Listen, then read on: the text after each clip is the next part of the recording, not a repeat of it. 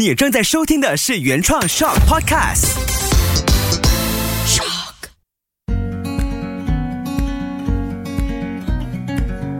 秋月的育儿天地。欢迎收听秋月的育儿天地。你好，我是秋月。昨晚呢，我就上了期待很久的台湾的亲子共读的推广老师，就是蔡明霞老师的课。留在我心中有一句很强烈的话，我很想说：哎，今天这一期一开始就先跟听着 Podcast 的朋友分享。很多时候呢，我们在教养的过程当中，我们大人跟孩子之间的距离，其实是因为我们作为大人哦，其实我们很久。有没有当小朋友了，很容易呢就会误解了孩子，或者是把孩子扭曲了，这就很容易造成亲子冲突的出现。我听到这一段话的时候，我想，真的老师形容的非常的好，就是因为我们常常做工或者是做家务事，做好大人的本分，忘了我们曾经是孩子，所以呢，跟孩子沟通的时候，就会以大人的视角去解读孩子的行为表现。这之间就会有产生了摩擦，或者我们想象的其实不是孩子的本意，就是扭曲了孩子。那我就想到，哎，刚好跟我这一期想要跟大家聊的主题蛮契合的，所以一开始就先分享了这段话。在现实生活当中呢，其实我们常常很多的育儿片段都会出现这种冲突的画面，很多时候它的情节可能就是围绕着我们大人很常会直接否认。孩子的感觉，我们太急着要替孩子做决定或者是安排，我就想起前阵子呢，在杂菜饭档哦，我就听见亲子最具杀伤力的一段对话。这个对话就发生在杂菜饭档喽，然后旁边呢有一对母子，看起来是刚放学的，那儿子呢已经差不多是中学生了吧？看他的穿着，他的校服，妈妈跟他都各拿一碟饭。那妈妈手上的饭呢，基本上拿的七七八八了，就是剩下孩子的。那孩子就跟妈妈说：“哎，他还差一道菜，他想要淋一些咖喱汁。”那儿子就说出了他想要的咖喱汁，这是关键字。那妈妈就给他一个建议说：“哎，猪脚醋也很好啊，淋猪脚醋就 OK 啦，酸酸甜甜，很开胃。”但是儿子那个 moment 那个当下，他就很想在白饭上面淋上咖喱汁，感觉很下饭。他那天的味蕾就特别想吃咖喱汁。但是妈妈就在那边呢，用比较高亢的语调跟他说：“猪脚醋好，猪脚醋好。”接着呢，儿子还没来得及淋上咖喱汁，妈妈就把他手中的那碟饭拿了过去，淋上了猪脚醋。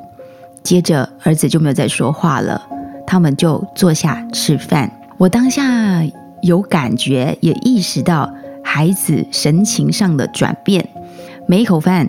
都不吭声的在吃，你大概就可以知道，说他明明就很想吃咖喱饭，为什么妈妈觉得猪脚醋很下饭，酸酸甜甜，就要让孩子当下一定也要跟着吃呢？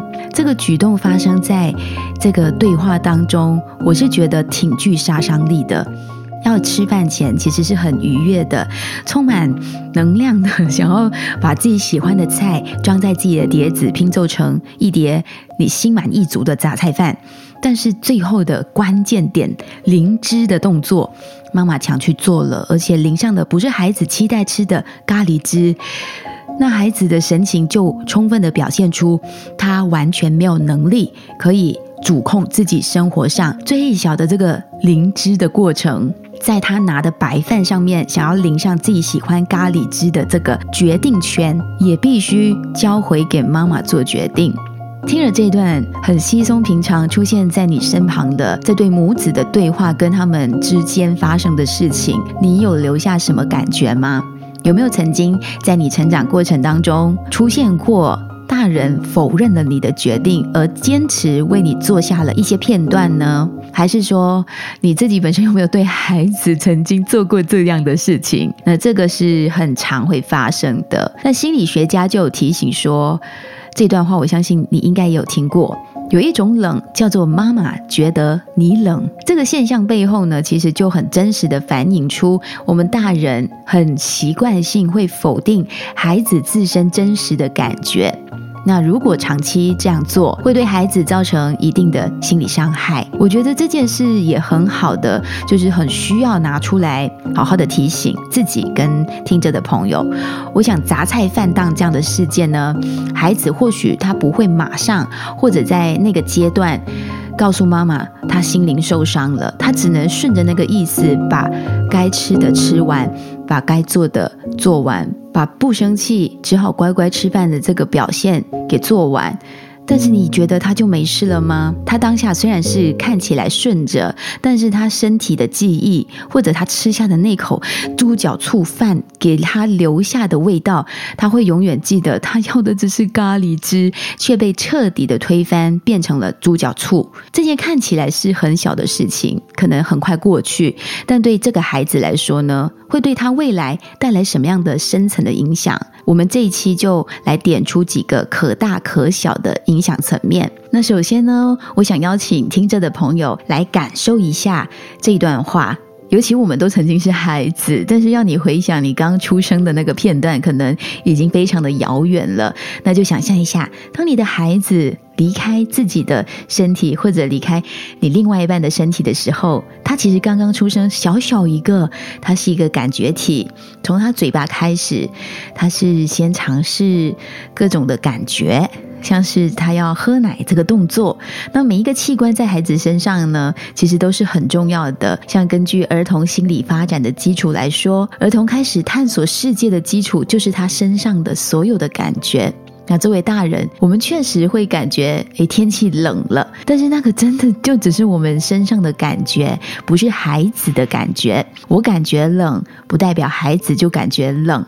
每个人对冷热其实敏感度也都不一样，那我们就要问问大人了：我们是通过什么样来证明我们的感觉是对的，而孩子的感觉就是不对的呢？那身为一个孩子，当他连感觉世界的能力都被剥夺了，连确认自己的感觉能力都没有的时候，其实他会感到惊恐，并且会渐渐的退缩。不敢于表达自己内心真正的感觉跟感受，长期否认孩子的感受，其实对孩子带来的心理伤害严重的话呢，它其实会形成所谓的童年创伤。那你回想一下，小时候有没有被长期否定的经历呢？孩子的想法还有感受，如果持续的被否定，它的后果又会是什么呢？像刚才举的例子，就是我要咖喱汁，但我妈坚持要给我猪脚醋，我连自己做个决定都没有，在我妈妈面前，我什么都不是，可能这些声音就会出现了。所以当下，其实我们只要给他自己做决定。祝福他就好了。那这一段在杂菜饭档听见亲子最具杀伤力的对话，带给我的提醒蛮深的。就是当我们跟孩子共处的时候，我们大人常常就会出于好意，想要为孩子给出我们认为最好的决定。殊不知，有时坚决的好意就会为孩子带来永久的创伤。那你有没有曾经因为自己的人生阅历而绑架了你的孩子呢？绑架了他的价值观，绑架了他的感受，绑架了他应该要有的经历。如果常常否定孩子的真实感受，除了会导致孩子不自信、不合群之外呢，还会造成亲子沟通的障碍。当孩子跟自己爸妈很开心的去分享自己的感受，或者诉说着自己的经历、自己想要做的安排，而大人第一句话就是否定孩子，孩子往往就会马上关闭了沟通的通道，他不想再跟大人沟通了，亲子之间呢就会失去了非常重要的沟通的机会。像是举个例子哦，小朋友跟你投诉说其他小朋友跟他不愉快的事情，我想大人可能很常做的回应就是先把手指点回自己的孩子。其实你看，你不用这样做，他可能就不会不开心啦。你没有这样做，他就被欺负你啦。你没有这样子做，他就不会打你啦。这为什么我们会先？这样子说孩子呢，就是因为这是最容易可以联想到的，也是你觉得可能最容易当下化解掉所有的纠纷或者是不愉快。那其实孩子就会很委屈，明明他只是要跟你说他被欺负，但我们就会先想，是不是你也做了什么让对方不快乐，或者是不是从你做一些改变，就不会有这样子的纠纷出现了？那这是很常会出现的一些对话。那我自己也尝试做过了调整，因为有时候哥哥投诉弟弟的时候，我也是会跟哥哥说：“哥哥，是不是你力气太大了，把弟弟弄疼了什么？”那哥哥其实没有那个本意，他就很委屈，所以后来我就从中做了一些调整，所以我也会想说，大家可以尝试这个方法。孩子的情绪平复一点的时候，我们才接着跟他对话，跟他说：“如果你不想这样子的事情发生的话，你应该怎么做呢？”让孩子一起去思考，一起跟我们大人找答案。当孩子说出一个想法，我们就要及时给他肯定，然后再用启发他的这个想法的方式去来一起做讨论，去解决这个问题。这样做的好处就是呢，除了让孩子更接纳自己、获得信心之外，其实我们也肯定了孩子，也不会让他觉得委屈或者一定是被否定、被指责。同时，我们也训练了彼此解决问题的能力。所以说到底，其实先认同孩子的感受是很重要的。要发表任何的建议呀，任何你觉得更好的 option 之前，我们先接受孩子的感受。作为大人，我们。不应该否定孩子真实感觉。那遇到孩子的感觉跟我们大人不同的时候，我们应该先做什么呢？就像刚才的提议，我会建议大家先站在孩子的角度去感受、去思考一下，用同理心理解孩子，认同孩子的感受，让孩子感觉到我们大人是懂他的，就是他会觉得爸爸妈妈懂自己哦。然后再用引导孩子做进一步的思考，跟孩子讨论可以采用哪一种处理方式。但是一定要记得，合适的感觉不一定全掌握在我们大人的手中。就像刚才一开始。举例的杂菜饭档，孩子明明就想吃咖喱，但我们觉得猪脚醋很养生，酸酸甜甜很好吃。但是这个感觉不一定是孩子也觉得认同的。有时候孩子的感觉甚至比大人还合适他自己。对孩子的感觉要认同，而不否定、不批判。把孩子的人生留给孩子自己去体验，这句话很重要。那爸爸妈妈可以和孩子分享自己的感受，当然，同时由于孩子缺乏处理问题的经验，还有一些技巧，所以大人可以在这个时候才介入，去给孩子处理问题的建议。